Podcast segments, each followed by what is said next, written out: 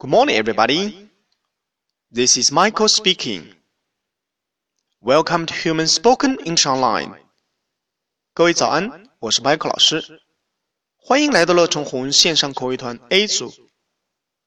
Day three hundred and sixty. Here we go.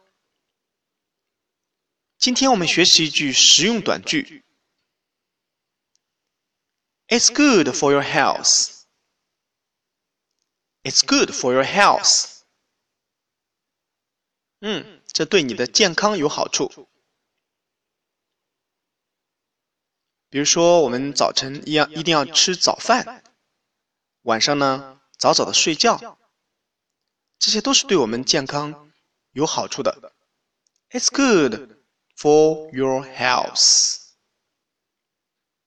单词有 health 健康。Health. That's all for today. See you next time.